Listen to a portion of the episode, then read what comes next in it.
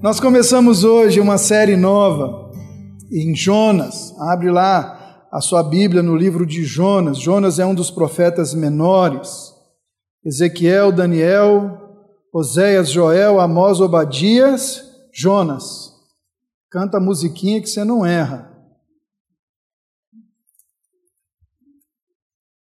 Irmãos, nós vamos começar uma, uma jornada.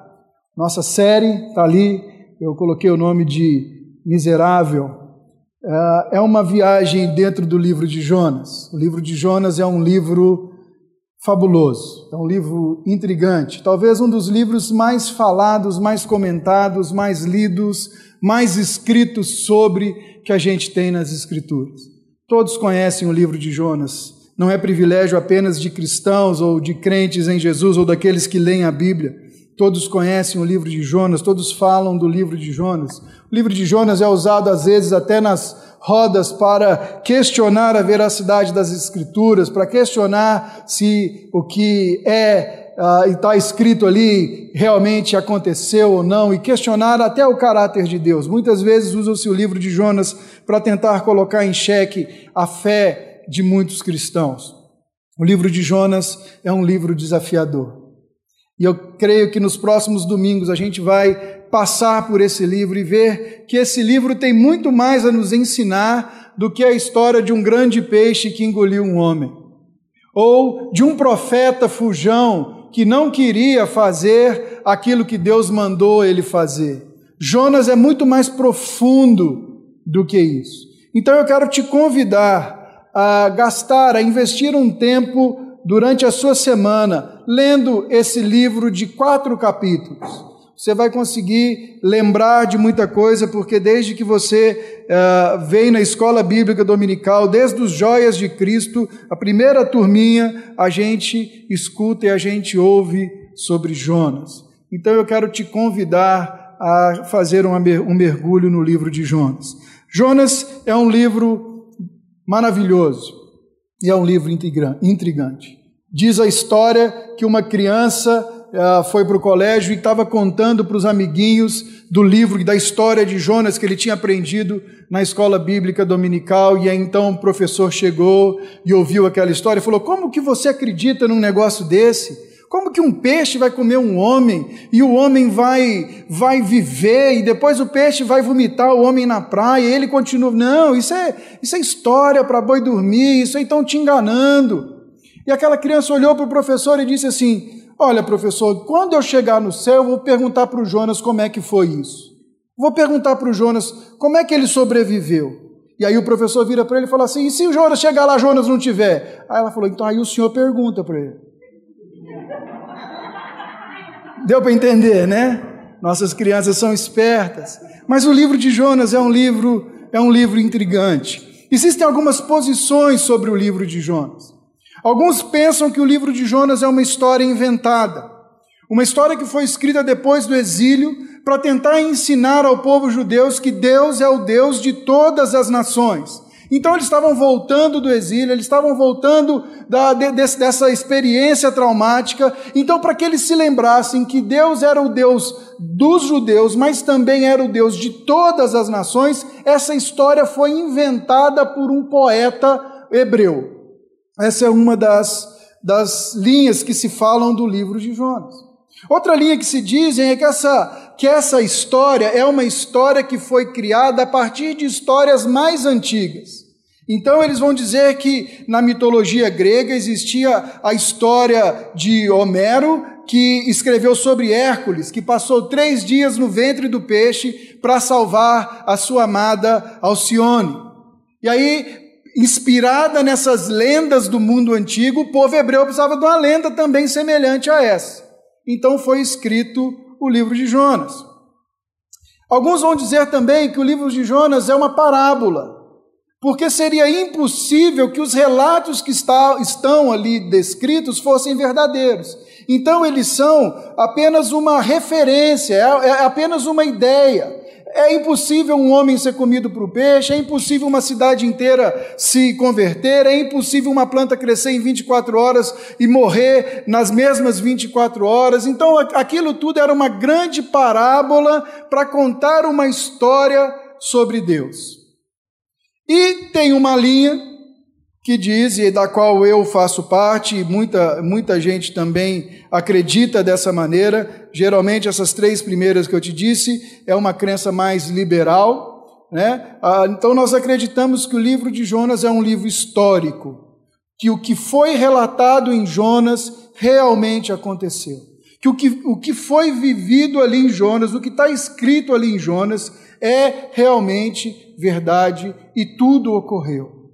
Tem um, um teólogo que ele diz o seguinte: se o Deus que a Bíblia apresenta desde o começo é o ser todo-poderoso que diz haja luz e a luz passa a existir, por que ele não poderia fazer até mesmo um lambari engolir Jonas? Porque ele é Deus. Ele faz o que ele quer. Mas o fator determinante para que eu creia que o livro de Jonas é literal e aconteceu, está registrado na minha e na sua Bíblia, em Mateus capítulo 12, do versículo 39 ao 42. Você não precisa abrir, anote aí, eu vou ler com você. Jesus conversando com os fariseus, os fariseus pedem um sinal e ele responde assim: Mas ele respondeu: Uma geração perversa e adúltera pede um sinal, mas nenhum sinal lhe será dado senão o sinal do profeta Jonas. Porque assim como Jonas esteve três dias e três noites no ventre do grande peixe, assim o filho do homem estará três dias e três noites no coração da terra. Ninivitas se levantarão no juízo com esta geração e a condenarão, porque se arrependeram com a pregação de Jonas. E aqui está quem é maior do que Jonas. A rainha do sul se levantará no juízo com esta geração e a condenará, porque veio dos confins da terra para ouvir a sabedoria de Salomão, e aqui está quem é maior do que Salomão. Se Jonas for qualquer uma das três primeiras opções que nós fazemos, essa declaração de Jesus é inverídica. Ele seria maior do que um personagem criado. Ou talvez ele deveria ter assim. Mas ele respondeu: imagina, uma geração é, adúltera pede um sinal e nenhum sinal será dado senão o da história do profeta Jonas. Porque assim como na história ele esteve três dias e três noites no ventre do, do grande peixe, assim o filho do homem estará três dias e três noites no coração da terra. Ninivitas verdadeiros, porque eles leram a história e se converteram, vão se levantar nos últimos dias. E aqui está aquele que é maior do que aquela que talvez tenha existido, que foi a rainha do sul, ou aquele que vocês ah, sabem que é Salomão. Mas Jesus dá aqui para gente, ele fala sobre um homem chamado Jonas, que era um profeta, um homem que esteve três dias e três noites no ventre de um grande peixe. Ele fala dos ninivitas, daqueles a quem Jonas foi enviado a pregar. Ele fala do, do resultado do trabalho de Jonas na sua pregação. Ele fala que essas pessoas que se arrependeram, então nós podemos presumir que houve conversões, houveram arrependimentos ao Senhor na, nessa incursão de Jonas. Ele fala que eles vão se levantar e vão testemunhar contra os judeus que ouviram a Jesus e não reconheceram quem ele era e deixaram e agora estão sendo. Ele está usando aqui a rainha do sul, que é uma pessoa que existiu. Ele está falando de Salomão. Então Jesus está dando fatos concretos. Porque Jesus disse que Jonas é quem ele é, porque Jesus falou duas ou três vezes sobre, sobre a, a, o profeta Jonas. Por causa disso, o que você tem diante das suas mãos no livro de Jonas é uma, uma narrativa histórica que realmente aconteceu.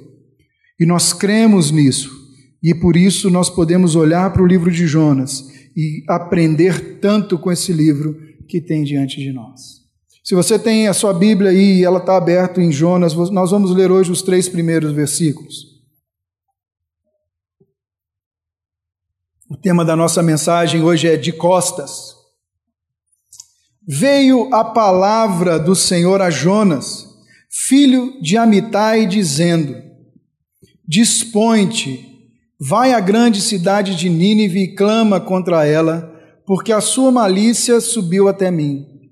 Jonas se dispôs, mas para fugir da presença do Senhor para Tarsis. E tendo descido a Jope, achou um navio que ia para Tarsis, pagou a sua passagem e embarcou nele para ir com ele para Tarsis, para longe da presença do Senhor.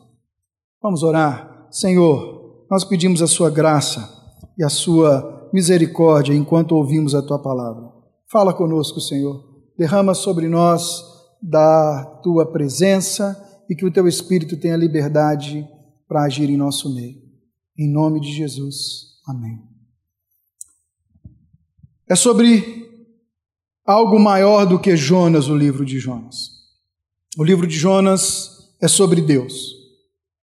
Nós vamos encontrar no livro de Jonas um Deus soberano que domina sobre tudo e sobre toda a terra. Um Deus que subjuga a terra, um Deus que é misericordioso e ama até mesmo o pecador mais vil. O Deus que é compassivo e gracioso é um livro sobre a graça de Deus.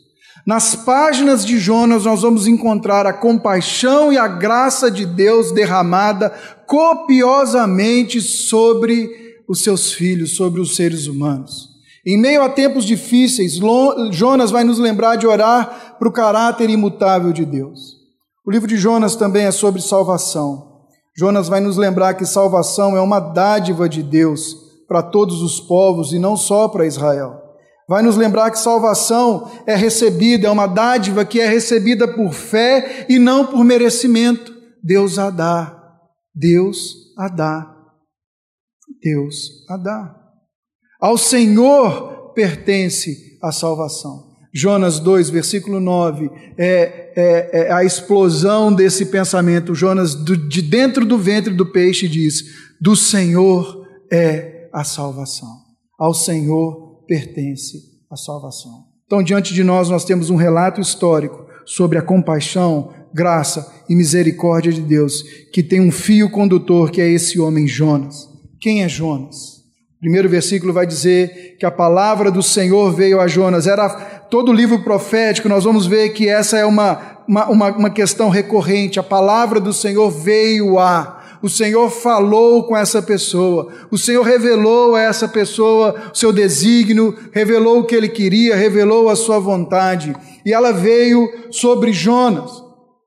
Fora esse livro de Jonas, nós vamos encontrar Jonas em 2 Reis, capítulo 14, versículo 23 ao versículo 25. Jonas, ele é um profeta que profetizou no reino do sul durante o reinado de Jeroboão II, um rei ah, mau, um rei que fez o que era mal diante do Senhor. E Jonas foi profeta no reino do, do Jeroboão. Olha o versículo 24: Fez o que era mal perante o Senhor, o rei Jeroboão, ah, jamais se apartou de nenhum dos pecados de Jeroboão, filho de Nebate, que fez pecar Israel. Restabeleceu ele os limites de Israel, desde a entrada de Amate até o mar da planície, segundo as palavras do Senhor, Deus de Israel, a qual falara por intermédio do seu servo Jonas, filho de Amitai, o profeta, o qual era de Gate-Efer. Então, a outra referência que nós temos a Jonas, que ele existiu, é que ele foi profeta no reino de Jeroboão II. Jeroboão II foi um rei mau. No entanto, Deus deu uma palavra através de Jonas para que fosse restabelecido as fronteiras de Israel, e Jonas apoiou Jeroboão nesse processo e a palavra do Senhor se cumpriu apesar da maldade de Jeroboão. Deus cumpriu os seus desígnios através do profeta Jonas. Um profeta do Antigo Testamento, para ser profeta, ele deveria ter falado algo que Deus disse para ele que era para fazer, e aquilo deveria ter acontecido. Nós estamos cansados de ver profeta por aí que fala e nunca acontece. Mas Jonas era um profeta, então, que era conhecido. Ele é filho de um homem chamado Amitai. Ele viveu na região da Galileia, próximo a Nazaré, um pequeno, uma pequena vila ali pertinho de Nazaré. Ele era seguidor de Elias, ele era da escola de profetas de Elias. E ele foi o homem, o profeta que influenciou Amós e Oséias. Esse era o homem que existia. Então Israel estava ali ah, ah, enfrentando um momento de certa paz, de certa tranquilidade, porque a Síria estava sendo ameaçada pela Assíria e deixou Israel em paz. E nesse período Israel se restabeleceu. Havia uma pseudo prosperidade no reino, apesar da distância do povo e do povo estar fazendo o que é mal ao Senhor. E aqui eu quero abrir um, um parêntese, meu irmão. Não é porque você está sendo abençoado que você está andando nos caminhos do Senhor. É porque Deus é gracioso. Eu tenho convicção, olhando para a minha história, olhando para a minha vida, que eu estou vivo por causa da intercessão de outras pessoas, não por merecimento meu. Não é porque as coisas estão bem que você está em paz com Deus. Às vezes você está achando que a prosperidade está aí batendo a sua porta, você está tá às pampas, mas às vezes o plano do Senhor é muito maior e as coisas não estão tão bem assim. Porque nós vamos ver que Deus abençoa como, quem Ele quer e do jeito que Ele quer, não é uma questão de merecimento. Então Jonas é esse homem, Jonas é esse profeta. Jonas é um profeta que tem um chamado diferente de todo o Antigo Testamento, de todos os profetas do Antigo Testamento. Jonas é o primeiro profeta transcultural da história. É o primeiro profeta que Deus fala: fala contra essa nação, mas não daqui de Israel, vai até lá e clama contra ela lá. Champlin fala que Jonas é o João 3,16 do Antigo Testamento. Então você vai sair da sua terra, você vai para uma outra terra e lá você vai pregar sobre o amor de Deus. Jonas é esse homem. Qual é a mensagem que Deus deu a Jonas? Nós vamos voltar nele daqui a pouco para a gente conhecer um pouquinho mais da personalidade do Jonas. O versículo 2 vai dizer para a gente a mensagem que Deus deu para ele: Dispõe-te, vai, levanta, sai da inércia, vai até Nínive, clama contra ela, porque a sua malícia subiu até mim. Ele foi convidado a ir até Nínive, até a capital da Síria, e dizer que a maldade deles chegou no ponto do juízo de Deus. Agora aqui a gente precisa entender algumas coisas. Nínive era a maior cidade do mundo daquela época. Se você continuar lendo Jonas, lá no versículo 11 do capítulo 4, vai dizer que ela tinha 120 mil pessoas, pelo menos, dentro da sua, dos seus muros ou da sua região metropolitana. Mais do que isso, Nínive era a capital da Assíria. Nínive era a capital do povo mais sanguinário que existiu naquela época. Se você for no Google e, e, e colocar lá métodos de, de tortura dos, dos, dos, assírios, você vai ficar de queixo caído. Não coloque, tá? É a mesma coisa de dizer coloque, né? Mas tudo bem, não coloque, né? Eles tinham, entre outras coisas, eles tinham a prática de pegar um soldado que foi conquistado ou alguém que tinha sido conquistado e arrancar a sua língua com as mãos. Ou cortar as pernas e um braço e deixar só um braço para cumprimentar aquela pessoa enquanto ela morria. Ou empalar as pessoas e dar para suas famílias caminhar com ela pelas ruas para tomar conta daquele corpo. Eles eram vis era como se ah, ah, ah, Jonas fosse é, é, encorajado a pregar hoje no equivalente ao Estado Islâmico.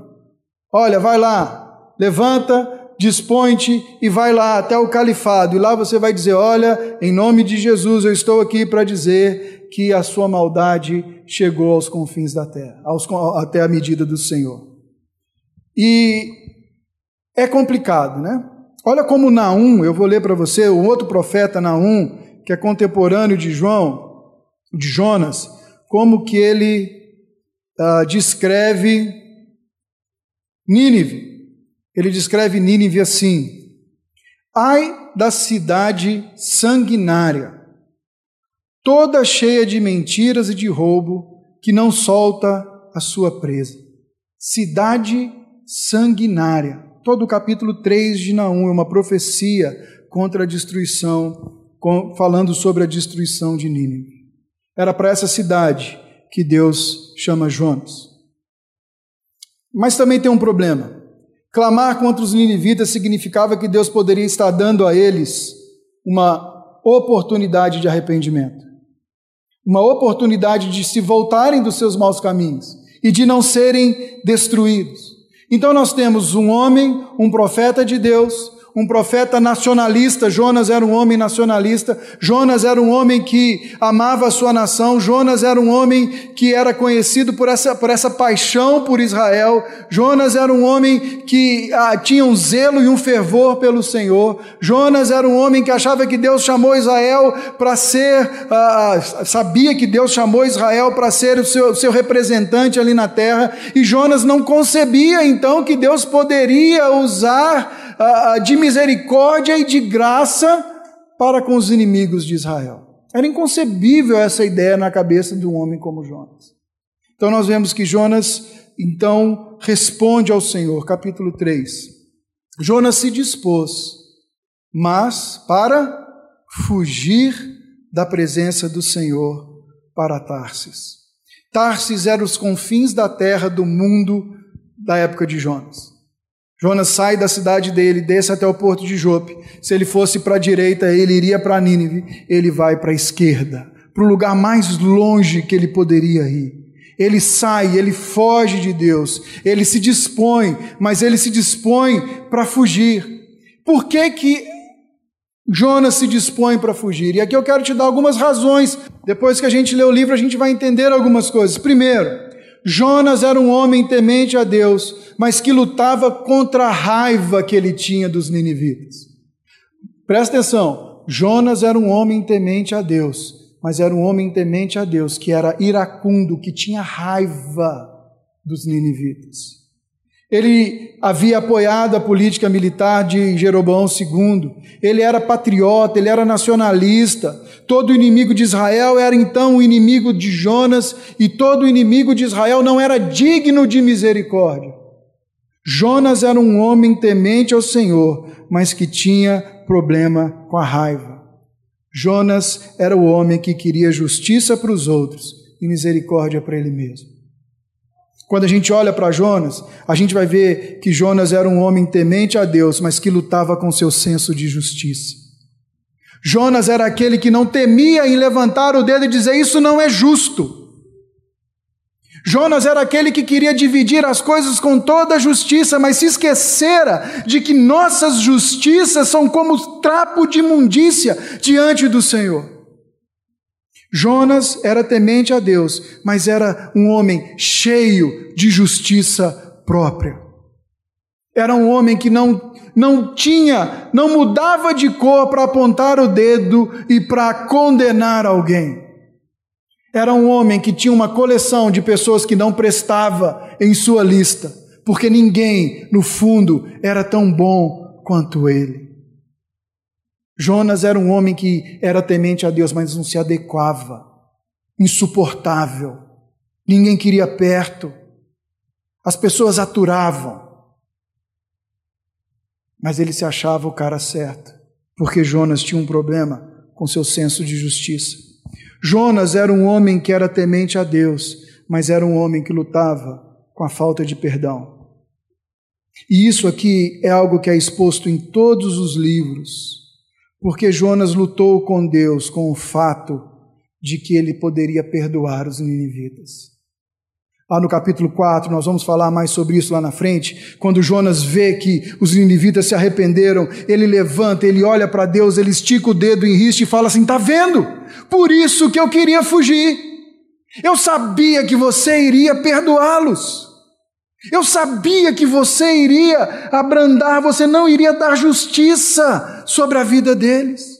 Jonas era um homem temente a Deus, que lutava com a sua falta de perdão. Final do capítulo 4, Jesus, Deus faz uma pergunta para Jonas, ele fala: Será, Jonas, que eu não posso ter compaixão de quem eu quero ter compaixão?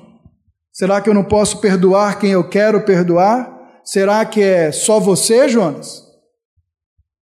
Quem é você, Jonas, na fila do pão?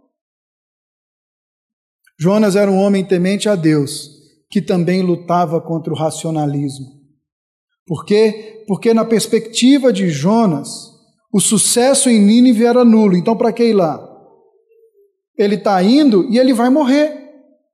Ele está indo e é uma missão que vai reservar para ele sofrimento, que vai reservar para ele dor. Então o que, que ele vai fazer lá? Por que, que ele está indo para isso? Quando nós fomos para o campo missionário, em vários anos, e eu digo para vocês que por muito tempo a gente ouvia essa mesma pergunta: por que, que você está indo para lá se aqui tem tanta necessidade? Por que, que alguém vai para o outro lado do mundo se aqui tem tanta necessidade? Porque Deus chamou para lá. Porque lá também tem necessidade. Por que, que a gente sempre vai racionalizar as coisas? Por quê? Porque a chance de morrer era alta. Outra coisa, Naum, nós lemos aqui, eu li o capítulo 3, já tinha predito que Nínive seria destruída. E como assim que a profecia de Naum seria contradita. Então tem um problema teológico e ele fez todo o seu racionalismo e ele teve é, a, a sua justificativa para fugir de Deus. Jonas era um homem temente a Deus, mas que lutava com a sua confiança em Deus. Deus manda para Nínive, ele vai para Tarsis. Tarsis é o lugar mais remoto da terra. Tarsis é o lugar mais longe possível, não de Deus, mas mais longe possível da missão de Deus. Jonas conhecia o que o salmista escreveu no Salmo 139. Para onde fugirei eu da presença do Senhor? Se suba ao céu, tu lá estás, se desça ao mais profundo, tu também está lá. Para onde fugirei eu? Eu não posso fugir da tua presença, mas eu posso olhar para você, Deus, e dizer: Eu não vou te obedecer.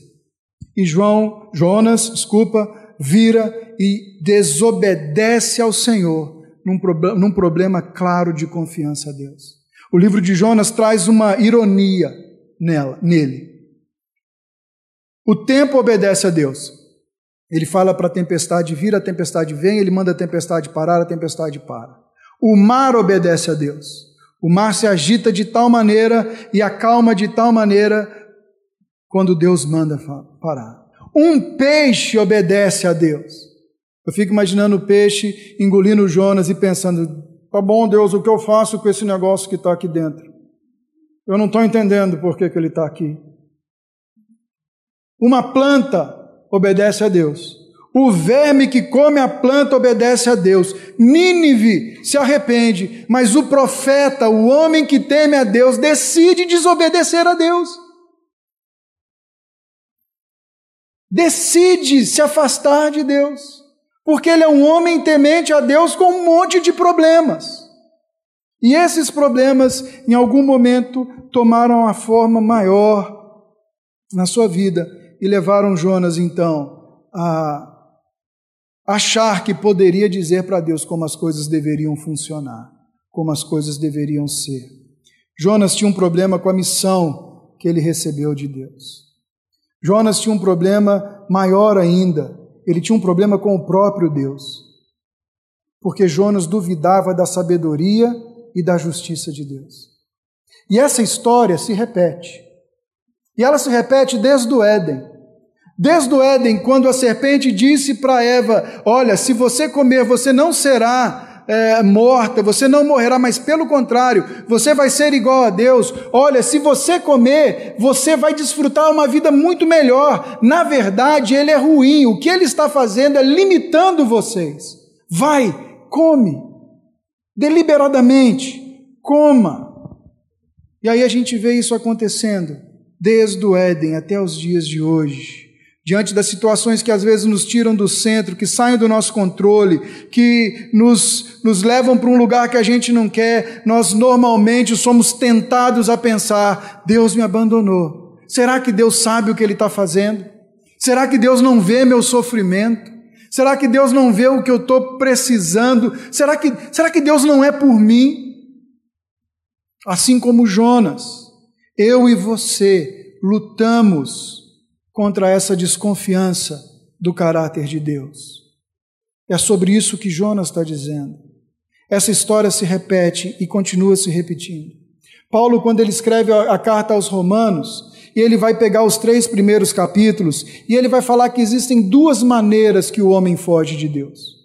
No capítulo 1, ele vai dizer que, lá no versículo 29, ele vai dizer que alguns homens abertamente rejeitaram a Deus, se inflamaram contra Deus, se voltaram para suas paixões, se voltaram para os seus desejos malignos, se voltaram para si mesmo e disseram: Eu sou meu Deus e eu faço o que eu quero. Então há uma maneira de se, de se fugir de Deus, que é essa fuga aberta para se entregar a si mesmo.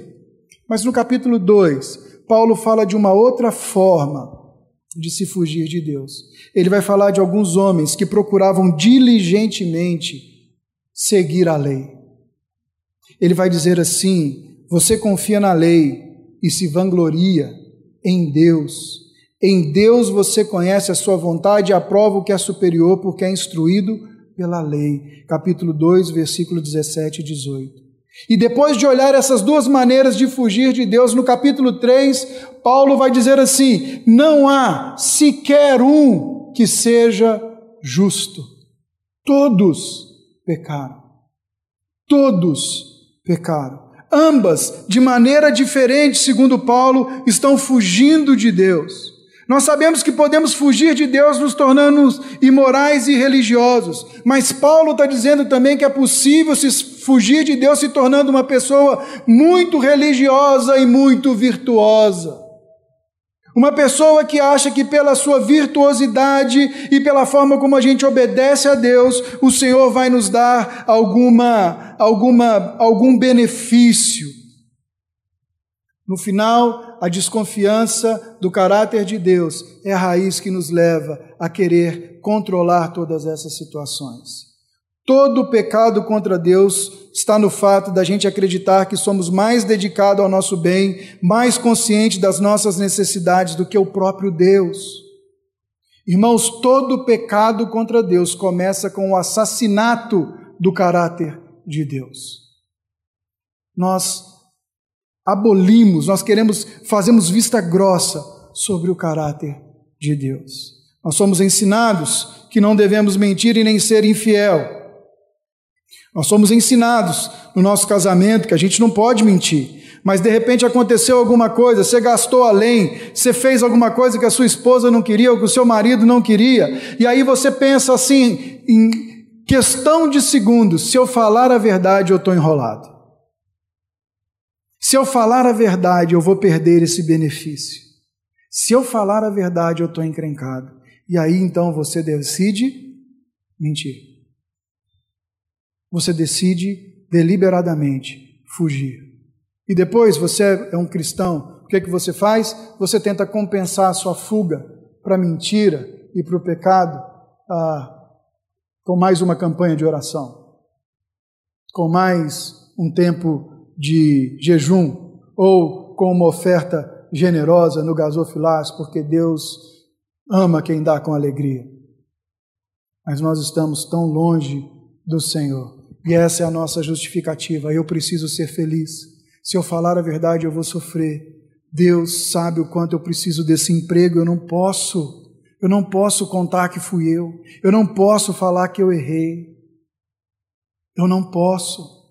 Deus sabe quanto eu quero esse sonho, esse plano na minha vida, então Ele tem que abençoar o que eu estou fazendo, não importa em cima de quem eu tenha que passar, mas no final das contas, eu quero ser abençoado pelo Senhor. Eu quero te lembrar de uma cena que aconteceu alguns anos atrás no Congresso. Um homem recebendo propina, ele recebe propina, guarda propina quando aquela pessoa que está saindo da sala que deu a propina para ele, ele está saindo da sala, o cara fala: Não, não, não, espera, não pode sair assim, nós precisamos orar agradecendo ao Senhor. E eles literalmente fazem uma reunião de oração, agradecendo ao Senhor pela propina. Mas irmãos, talvez Nós só não fizemos o mesmo porque não estávamos na pele daquele homem. Jonas é sobre isso. Jonas nos lembra que todos nós pecamos, que a nossa tendência inicial é fugir da presença de Deus. Jonas nos lembra da nossa miséria, de que sem Jesus nós não somos nada.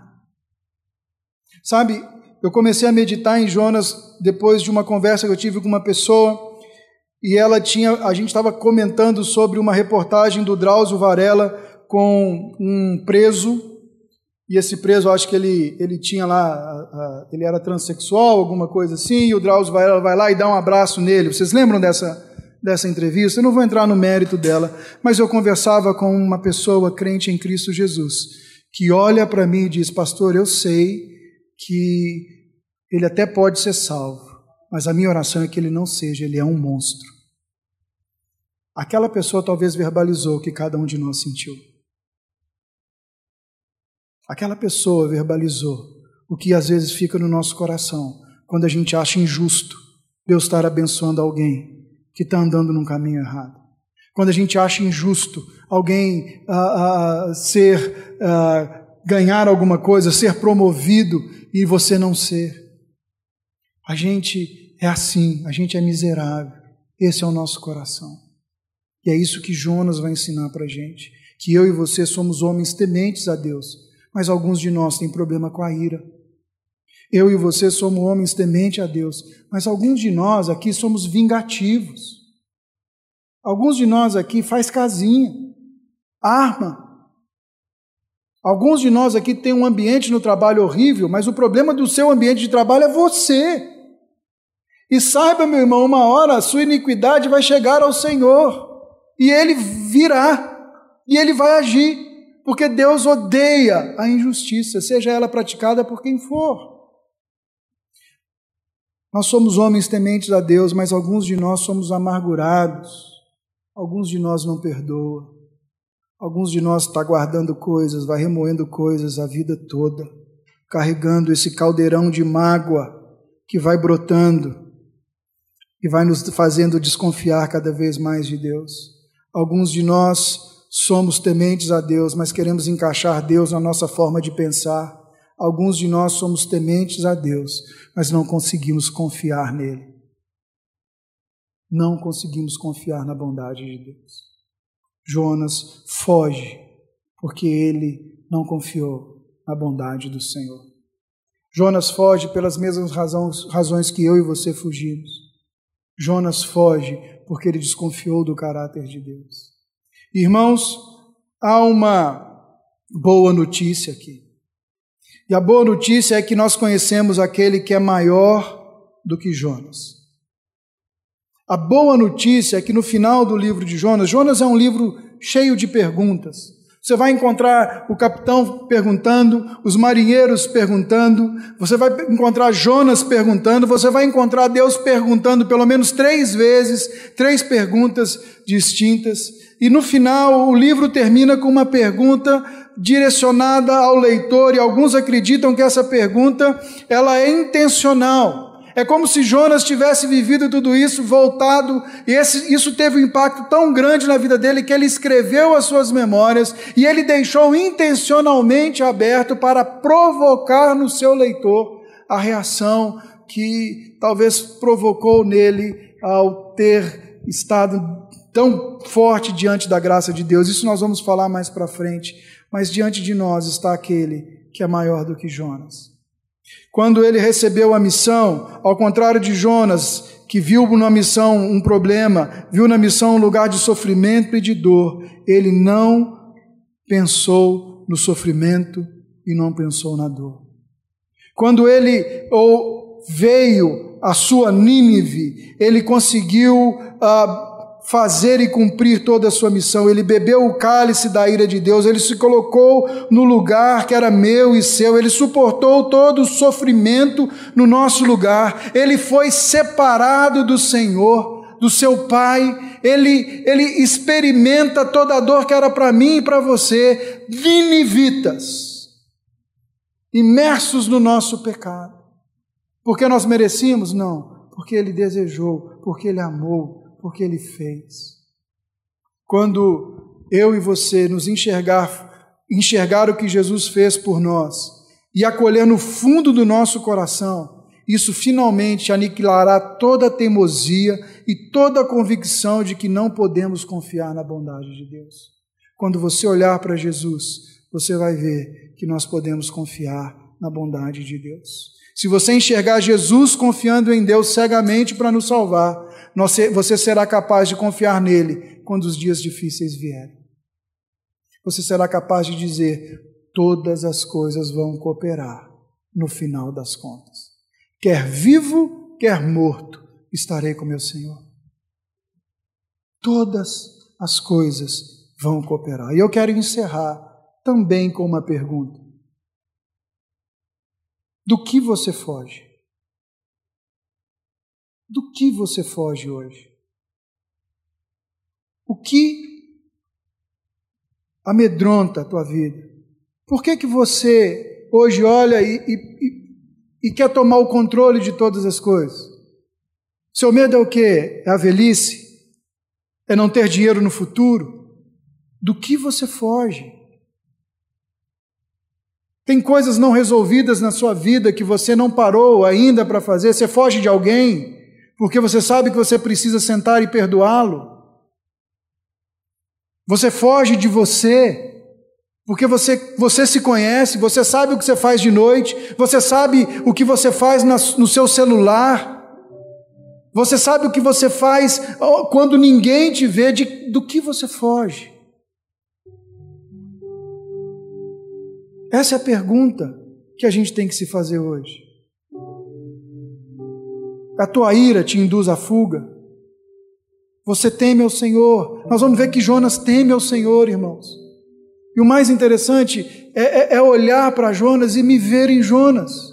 Irmãos, eu temo ao Senhor, eu amo Jesus, mas é cada briga que eu dou com a minha mulher porque eu sou irado.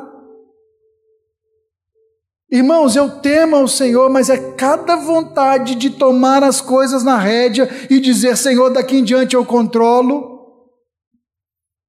Talvez seja só eu. Mas a minha pergunta para você é: do que você foge? O que você realmente tem medo de colocar diante do Senhor, nas mãos de Deus? E confiar plenamente nele? Sua reputação? Do que você foge, meu irmão? Essa é a pergunta que nós temos para nos fazer.